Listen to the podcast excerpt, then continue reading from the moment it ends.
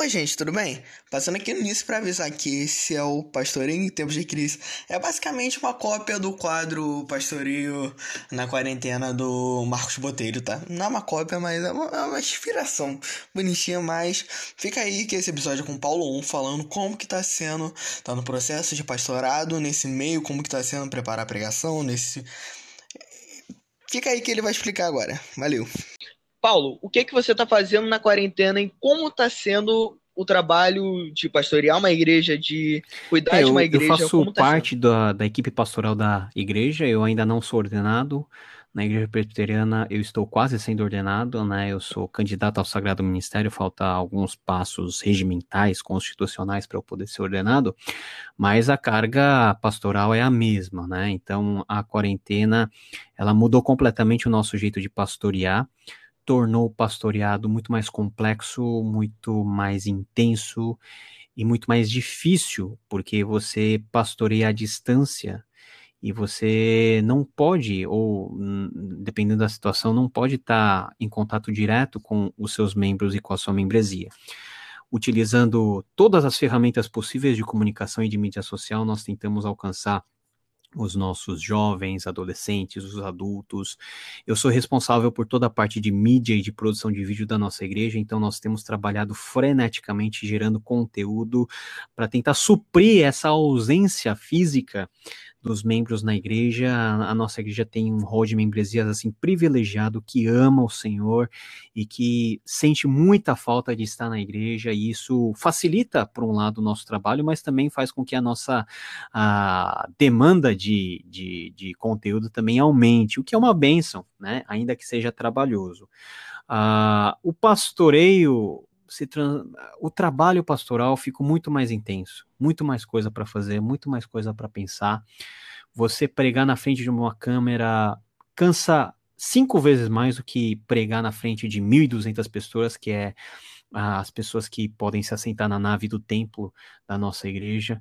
Então nós temos, pelo menos para mim, é um tempo de intenso aprendizado uh, de criatividade e de entender uh, como que o nosso mundo ele funciona e quais são os instrumentos que o nosso mundo nos apresenta que usados de maneira correta e para a glória do Senhor podem potencializar uh, o espectro e, e, o anúncio do evangelho para todas as pessoas de fala portuguesa. Tem muitas pessoas de outros países acompanhando o nosso conteúdo, pessoas da África acompanhando o nosso conteúdo, os nossos cultos, o que é algo fantástico, porque essa pandemia fez com que todo mundo ficasse conectado e parece que a gente está falando com muito mais pessoas do que simplesmente falar com aquelas 1.200 pessoas que vêm no culto todo domingo. É lógico, nós estamos em tempos anormais, né?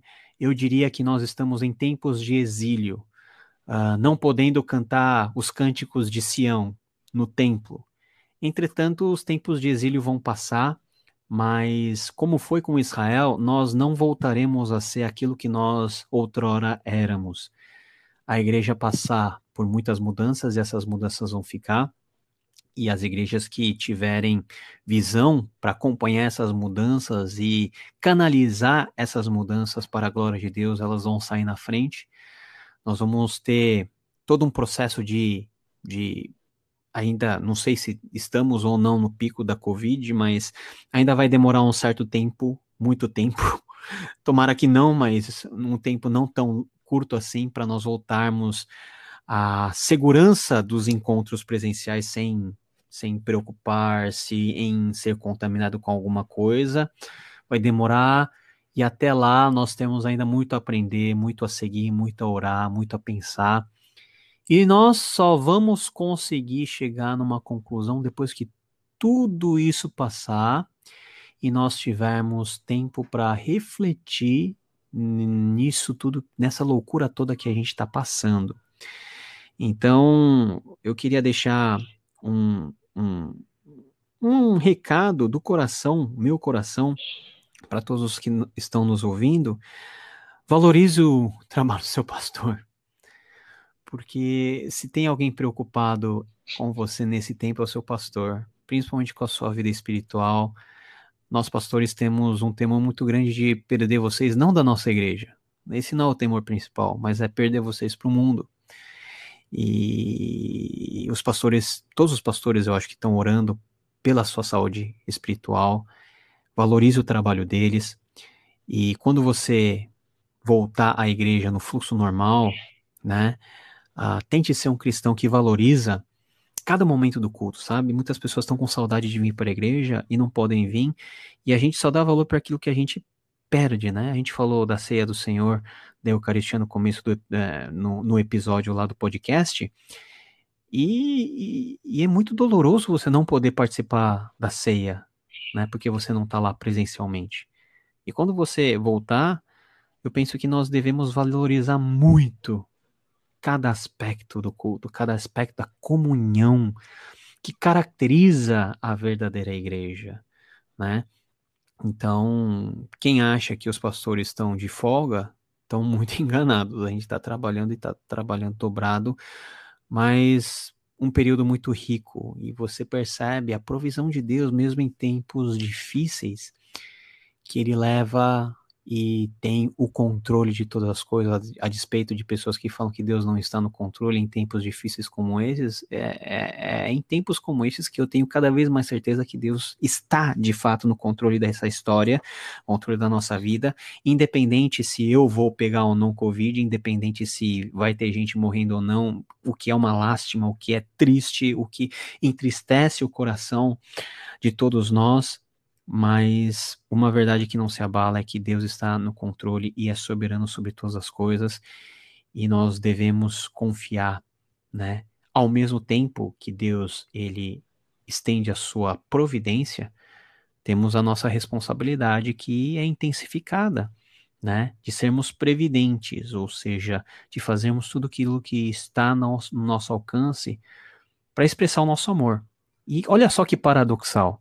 A maneira de você amar é você não ter contato com as pessoas hoje, né? Isso vai muito contra as cinco linguagens do amor, né? Que fala do toque como expressão de amor. A distância hoje é a expressão de amor. Então, certos paradigmas são quebrados na nossa, na nossa mente, na nossa maneira de ser cristãos, e é um tempo de nós lamentarmos, de nós chorarmos, de nós nos voltarmos para o Senhor mas há esperança. Há esperança e tudo isso, se o Senhor não voltar, vai passar. Mas é bom que deixe a gente calejado, porque essa não vai ser a primeira, essa não é a primeira e nem a última situação como essa que nós vamos viver provavelmente no futuro. Por isso que eu digo que o mundo nunca mais voltará a ser o mesmo e quem está pastoreando deve ter consciência disso.